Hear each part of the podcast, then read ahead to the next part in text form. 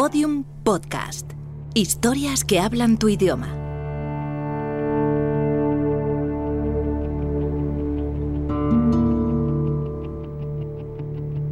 Bienvenido a la vida peligrosa. Una obra de Arturo Pérez Reverte, adaptada y dirigida por Guillermo Arriaga.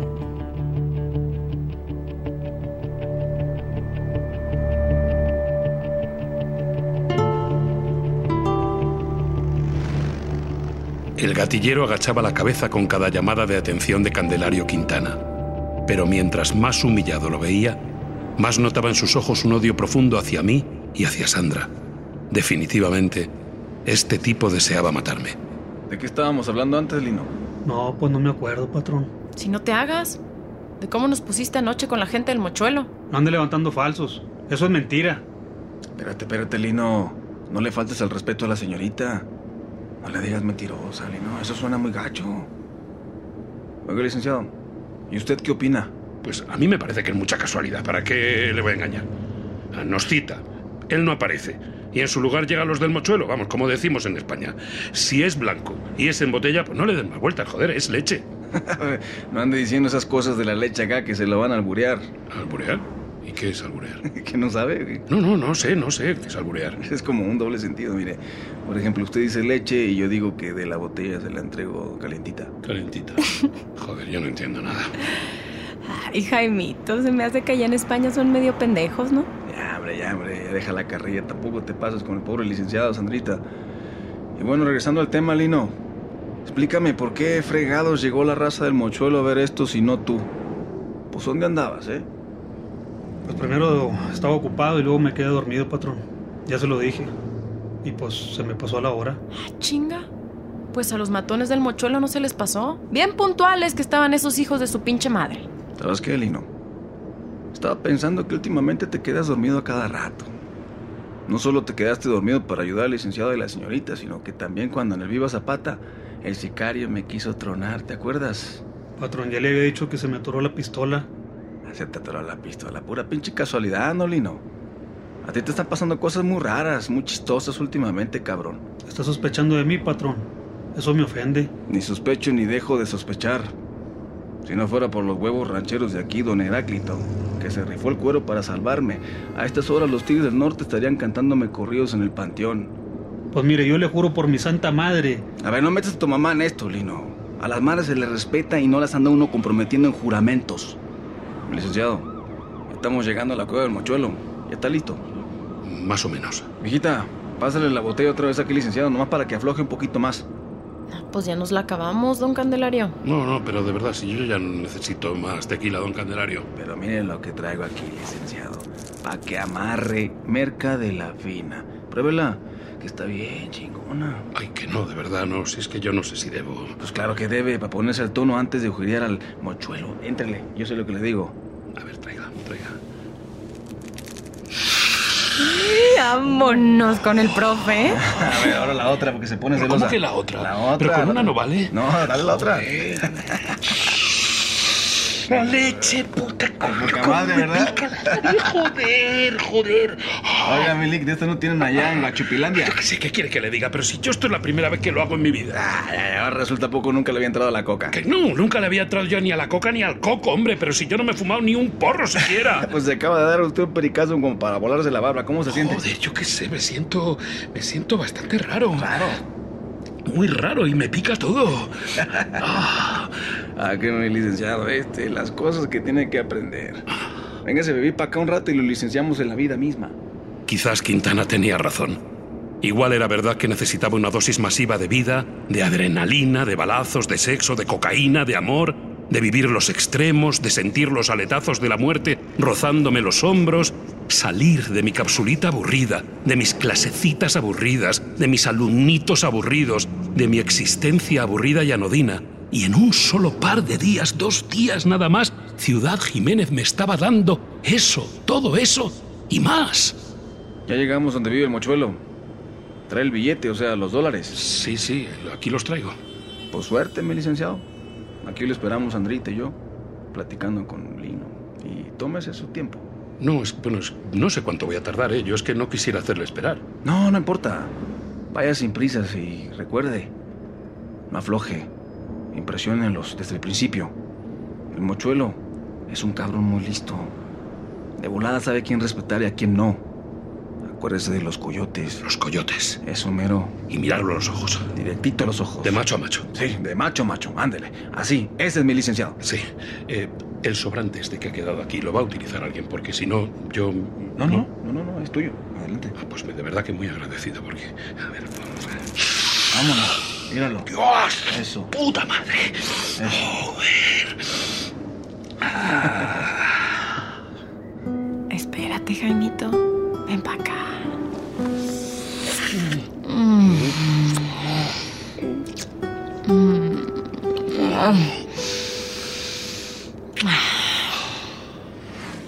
Me dio un beso. Pero no un beso cualquiera, no, que va, hombre, por favor.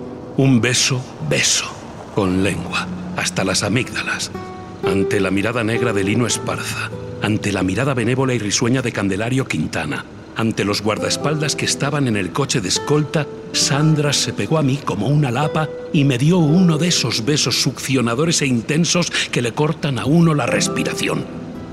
Gracias, mi amor. De nada. Entonces de pronto me sentí al mismo tiempo asustado y eufórico.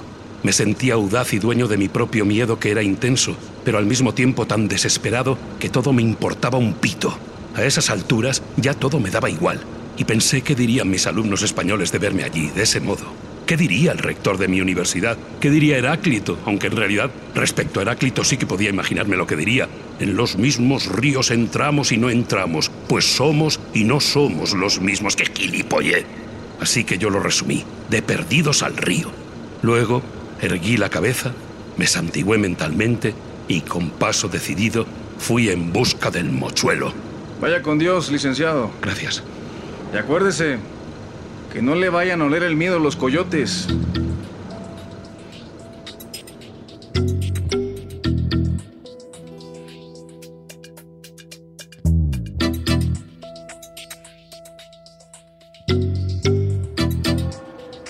Dejé atrás a Candelario Quintana, a Sandra y al gatillero Lino Esparza, que se quedaron con los coches y los guardaespaldas de Quintana, y crucé la calle en dirección a la guarida del mochuelo, una cantina llamada La Pelona. Hasta el nombre daba escalofríos. A esas horas las luces de neón de la puerta estaban apagadas. El sol ya estaba alto y me daba de lleno mientras caminaba. Quizá eso ayudó a que me pusiera a sudar. Y digo ayudó, porque el sudor ya lo llevaba yo incorporado, con la perspectiva que tenía por delante. Convencer al mochuelo de que devolviera a Sandra su libertad y convencerlo de que todo había sido un malentendido, que su honor de delincuente estaba a salvo, no me parecía fácil en absoluto. ¿Qué se le ofrece, amigo? Vengo a ver al mochuelo. ¿Lo espera él? Yo diría que sí. Permítame.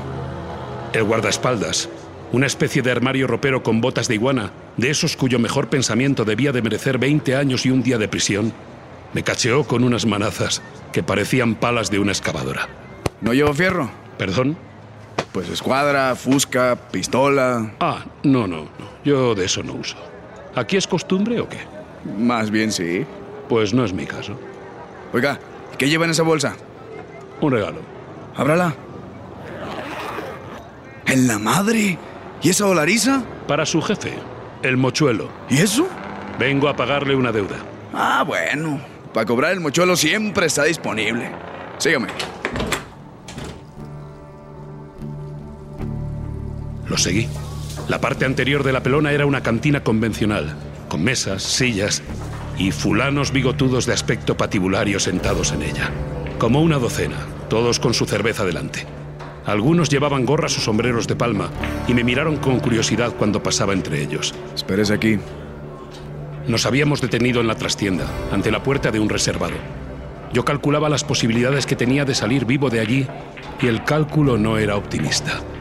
El tequila y los pericazos, como había llamado aquello Candelario Quintana, me inspiraban una extraña mezcla de aprensión y audacia, de miedo y chulería. Recordé lo que me había dicho el narco sobre aquello de los coyotes que si te olían el miedo se te echaban encima. Solo había dos maneras de enfrentarse al mochuelo. Con humildad, en plan víctima conciliadora, o con desafío, en plan seguro de mí. Con permiso, patrón. Aquí este señor quiere platicar con usted. Dice que viene a pagar una deuda. Mm, una deuda. Sí, una deuda. Me gusta eso de que me paguen deudas. ¿Y con quién tengo el gusto? ¿O el disgusto? Me llaman el licenciado. Se me quedó mirando, torvo, siniestro. Estaba sentado tras una mesa de despacho. El mochuelo era más bien gordo, bigotudo para no variar, y con la cara picada de viruela. Me miró despacio, tomándose su tiempo, de arriba abajo. Luego miró al guarura que me había introducido y a los otros dos que estaban detrás de su silla, uno a cada lado, en plan guardia pretoriana.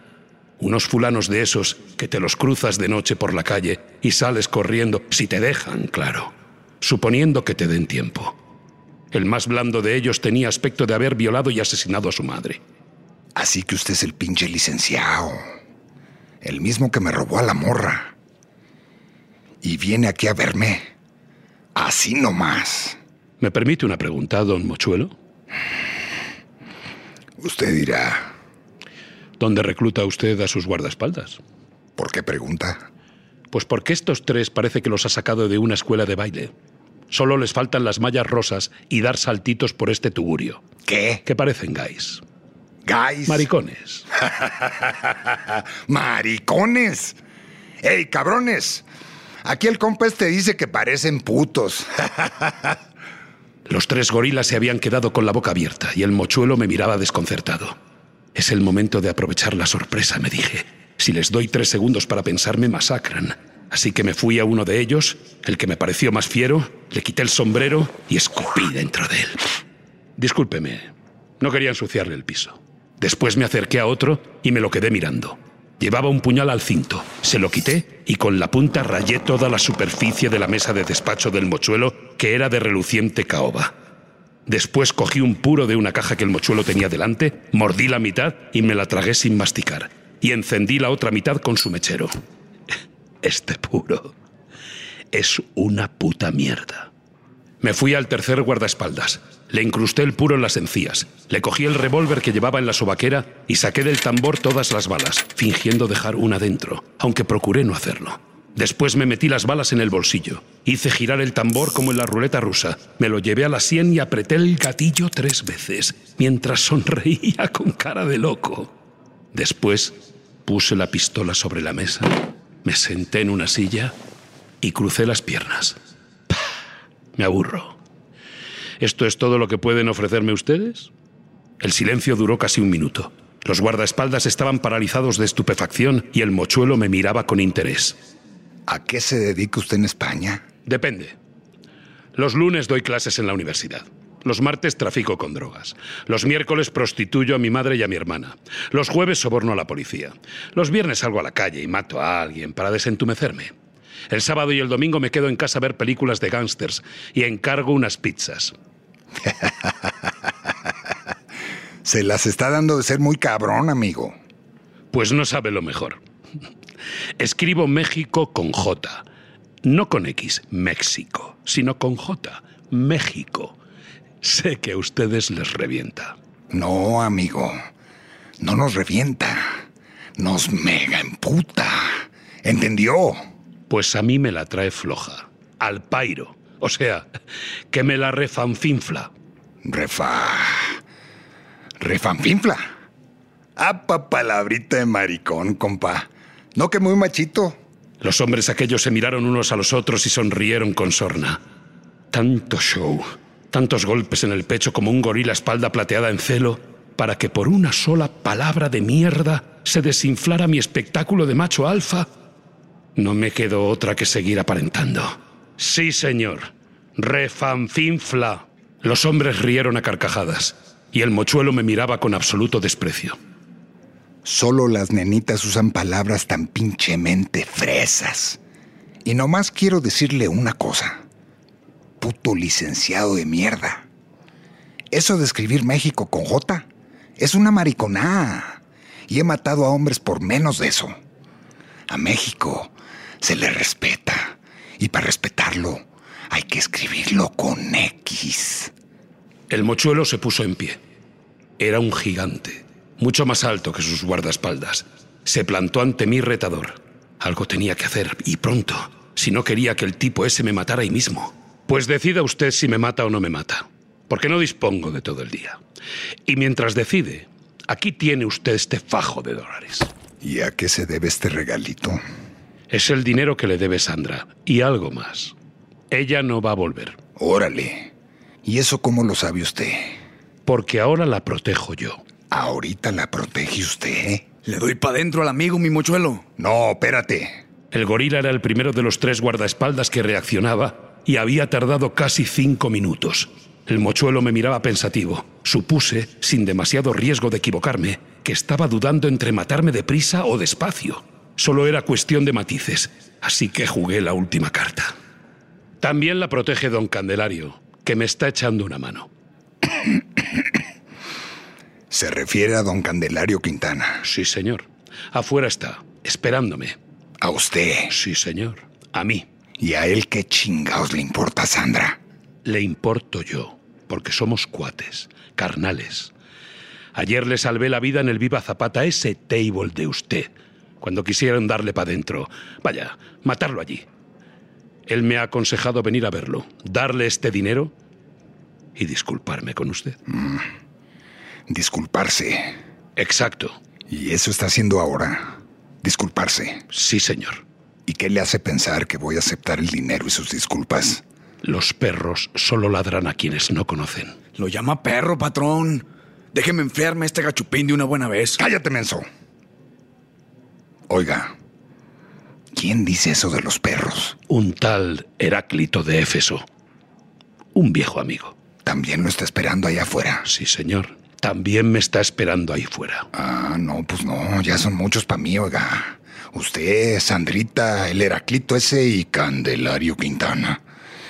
Y el fajo de cueros de rana es bien requete gordo. Pues usted dirá, don Mochuelo. Déjeme que lo piense. No, no, no lo piense mucho, que me está dando sueño. Le doy fierra ahorita, patrón. Que no, te digo. Déjenme pensar, cabrones. Se lo pensó un rato. Yo de pura desesperación le sostenía la mirada con cara impasible, aunque por la espalda me estaba corriendo el sudor a chorros. Mentalmente bendije todo lo que Candelario Quintana me había hecho meterme en el cuerpo antes de ir allí. Por fin, el mochuelo desarrugó el entrecejo. Diga a la Sandra que no quiero verla por Ciudad Jiménez. Nunca. Procuré que no se me escapara el suspiro de alivio. Les habría dado un beso en el bigote a aquellos bestias. Estamos a mano. Descuide usted. No volverá a ver a Sandra, ni a mí tampoco. Pues ahora sáquese de aquí nomás, antes de que me arrepienta.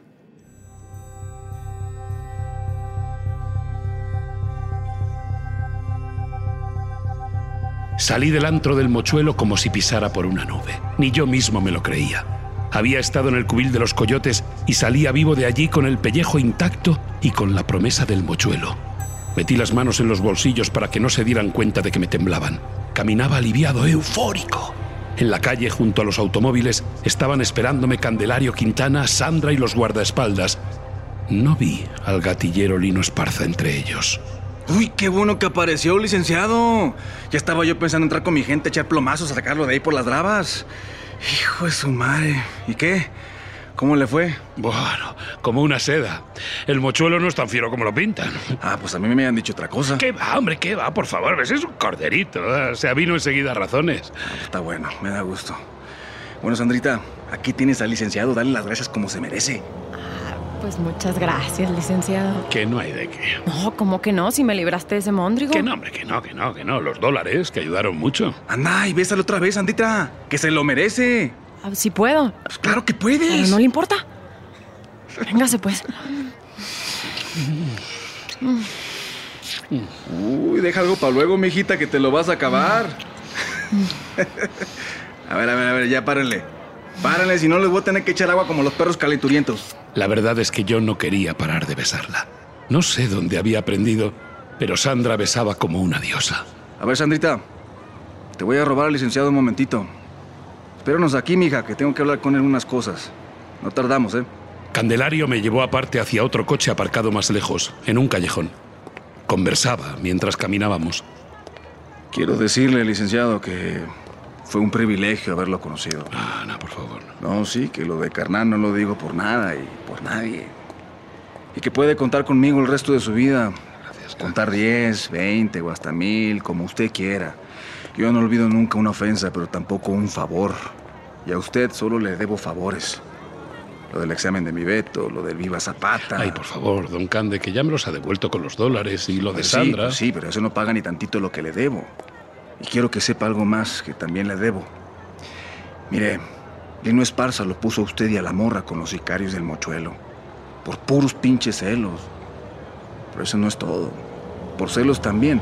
O más bien por puta envidia. Se puso de acuerdo con mis rivales del otro cártel para que me hicieran chupar faros en el Viva Zapata. Por eso se hizo pendejo cuando me balearon, ¿se acuerda? Sí. Hijos. ¿Está usted seguro? Sí, segurísimo. Encontré los hijos de la chingada que organizaron todo.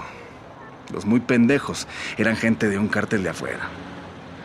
Y a madrazo le saqué la sopa y apenas le estaba empezando a cortar los huevitos cuando empezaron a cantar las rancheras. Y adivine qué, me dijeron que Lino había sido el que armó todo el guateque. Que nomás el cabrón estaba esperando el momento adecuado para matarme y quedarse con todo lo que tengo. ¿Cómo la vos, licenciado? Ya decía yo que Esparza no parecía un tipo de fiar. No, ni madre, nada de fiar. Y mire que yo tan confiado puse hasta la vida de mi Betita en sus manos. Pero ya las pagará ese hijo de la chingada. ¿Pagará? Sí, pagará. Porque el cabrón se peló. Y como aquí los rumores corren rápido, yo me entero de todo. Ya me dijeron que se fue a refugiar con los del otro cártel y que no tarda en declararme la guerra, el pendejo. La cosa se va a poner fea, licenciado. Va a haber chingos de muertos aquí en Ciudad Jiménez. ¿Y no hay nada que pueda detener esta matanza? Ni la Virgen de Guadalupe, mi licenciado. Así que le aconsejo que se vaya pronto, lo más rápido que pueda. Y si la Sandrita le gusta, pues llévesela con usted, porque si la agarra el cabrón del lino, aguas. Le aseguro que la va a cortar viva en pedacitos. Joder, pero eso es monstruoso. Pero si ella no le hizo nada. Sí, pues así es este negocio, mi licenciado. Y usted también ándese siempre con cuidado, compa. Que la gente como nosotros no perdona nunca. Y Lino, créame, lo va a buscar hasta el fin del mundo para cobrárselas. Don Candelario Quintana se despidió de mí con un abrazo. Me aseguró que mientras él viviera, haría todo lo posible por protegernos, pero que no podía garantizar nada. Partió junto con sus hombres, pero dejó un par de guardaespaldas para cuidarnos. En cuanto don Candelario se fue, Sandra se abrazó a mí y esta vez me besó de manera distinta. Podía decirse que en sus labios se destilaba algo así como un amor puro e intenso. La abracé también y nos quedamos fundidos en ese abrazo por un rato largo. Luego nos dirigimos hacia el auto de Elmer para irnos. En el asiento trasero encontré una maleta con un mensaje. Candelario Quintana siempre cumple. La abrí. Dentro había no menos de un millón de dólares en billetes de 100. Sandra sonrió. Bienvenido a la vida peligrosa. Todos los episodios y contenidos adicionales en podiumpodcast.com y en nuestra aplicación disponible para dispositivos iOS y Android. Síguenos en Twitter, arroba y en facebook.com barra bienvenido a la vida peligrosa.